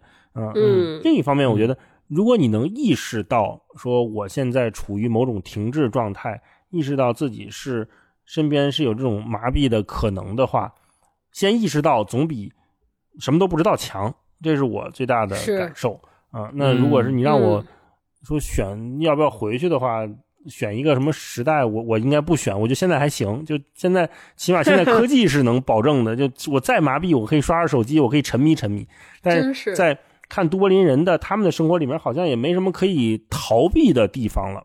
现在很多这种嗯互联网空间啊、手机啊，有的时候我们说沉迷啦或者上瘾啦，但往往它给了我们一个像树洞一样的地方，就我起码在这是块儿我能把自己扔到某个地方里面去，不想身边藏起来，对对这些特别现实的问题，我可以有个可能痛苦会少一点。对，有个躲的地方。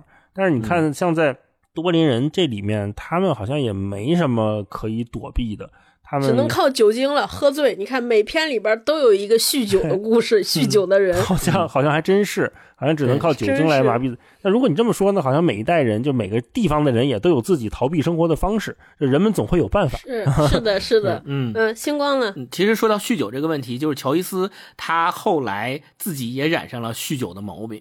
就这个是真实发生在他身上的故事，所以我们看他作品里面也有很多描写了很多酗酒的人。那我觉得他的精神状态可能在某种程度上和都柏林人里面的这些故事里面的那些文学形象也是有很多相似和相近之处的。你想，他一生当中都在辗转，在欧洲的许多城市都住过，而且其实生活的不能算作说很顺遂，一直很困顿，啊、而且他一直出版《都柏林人》这本书的时候，也是延宕了这么多年，才最终得以出版，还不是在他自己的祖国率先出版的。那可想而知，他的一些心理状态可能和我们今天读的这个《都柏林人》这个作品里面的很多人物形象是有非常相似的地方的。那我觉得我跟大老师答案一样，就是我觉得，嗯，我们做不出。什么不太相同的生活选择，因为这不由得我们哎。但是我觉得他的这个呃《都柏林人》这个作品给我的一个鼓励或者说希望在于，它里面还写了很多顿悟时刻，就是这种顿悟时刻可能是唯一的能够在都柏林人这个生存状态里面拯救我们的那个东西，就是即使我们没有办法改变都柏林，我们也没有办法改变自己是都柏林人。但是我们最起码在生活当中，可能还有一些希望去期盼那个顿悟时刻的来临。就这个顿悟时刻，最起码是对自己的一个交代吧。就它可能没什么用，但是它当它降临的时候，你会发现哦，原来是这样。你最起码还能有这样的一种反馈和感慨。我还有那个顿悟的时刻在啊。我读这部小说的时候有那种感觉，我不知道你们俩有没有？我会发现这里边每个故事中的人物啊，大家终其一生都在追求一些似乎永远得不到的东西，但是对身边唾手可得的东西，大家好像又觉得没有意思、不来劲。就比如说这个故事里边那些想逃离自己婚姻的这个女性伊芙琳，其实根本。这个故事里边也没有讲到他现在面临的是什么样的生活，我们只能点滴的猜测到他的家庭可能出现一些问题，然后同时我们认为这个男的，就是他追求他的人很爱他，可是他好像想到的更多的是跟这个男的去了，即使去了布宜诺斯艾利斯之后，好像生活也不会发生什么翻然覆地的变化，就他还是处于一个为未来的担心以及对现状不满的这个游离之间，包括我刚才分享这个赛车手也是。就是我们现在看哦，他已经拥有这么多财富，但是他却一直在为这个我需要拥再拥有一个和我财富匹配得上的身份和社会对我的承认，就是永远大家都在追求一些，好像我应该努力才能够着那个东西，才能证明我成功，才能证明我在过着更好的生活。我不知道这是不是也是某一方面造成了他们痛苦，或者我们前面想的那个停滞状态的原因。因为大时代可能不允许他们再去找这些。够这些要垫起脚跳的这些东西了，但同时他们又对身边已经存在的一切觉得好像没有意思，呃，不能给他们新鲜和刺激。我觉得就这个其实给了我一个很好的在春节时期回看现在映照自己生活的一个方向和线索。就如果真的我们觉得前路或者往上够一够那个东西。